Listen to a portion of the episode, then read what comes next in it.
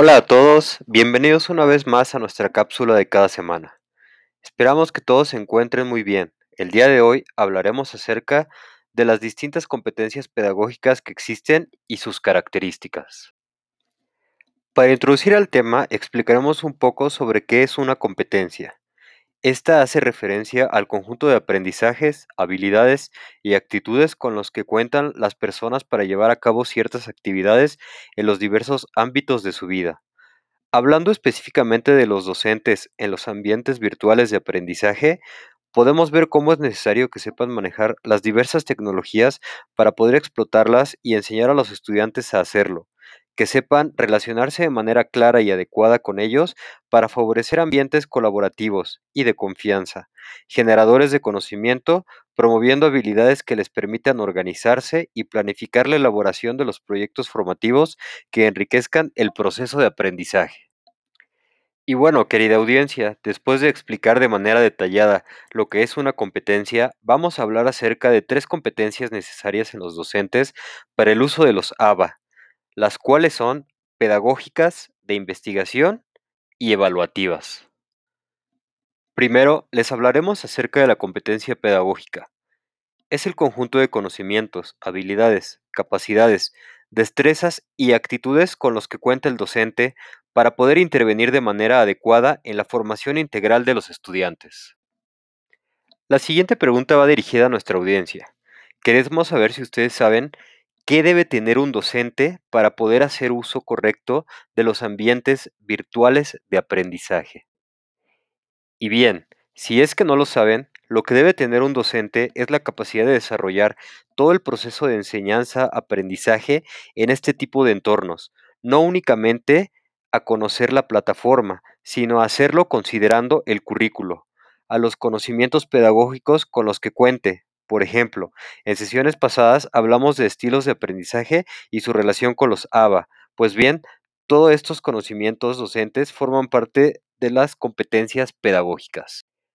Recuerden también que entre las competencias pedagógicas también encontramos la habilidad de dominar y adecuar los contenidos a la plataforma, al número de sesiones y a los recursos disponibles, teniendo presente el rol del estudiante y que éste deberá participar de manera activa, utilizando estrategias y construyendo escenarios que lo ayuden a aprender.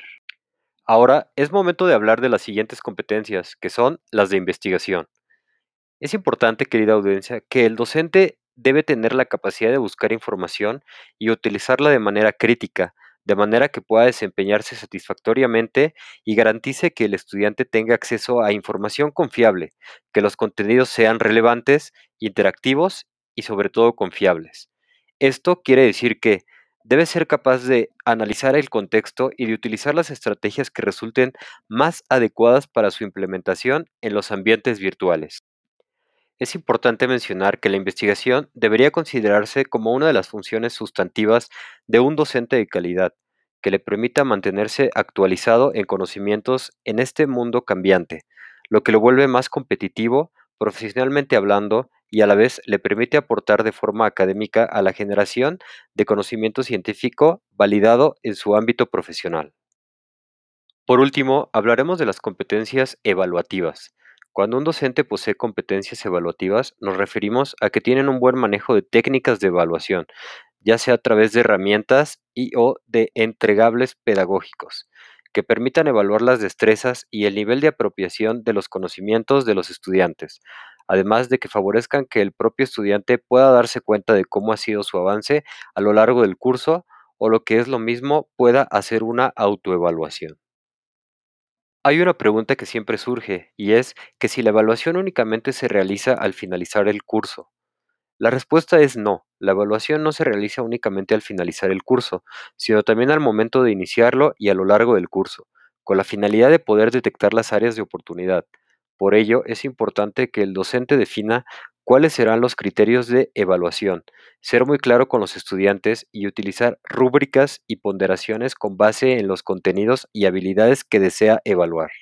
Para finalizar, querida audiencia, es importante mencionar que las competencias pedagógicas de investigación y evaluativas van a permitir que los docentes actúen con eficacia al momento del desarrollo y uso de ambientes virtuales de aprendizaje, para que los estudiantes puedan utilizarlos y aprovecharlos de la mejor manera, contando con el acompañamiento de los docentes, contando con que estarán lo mejor preparados para ello.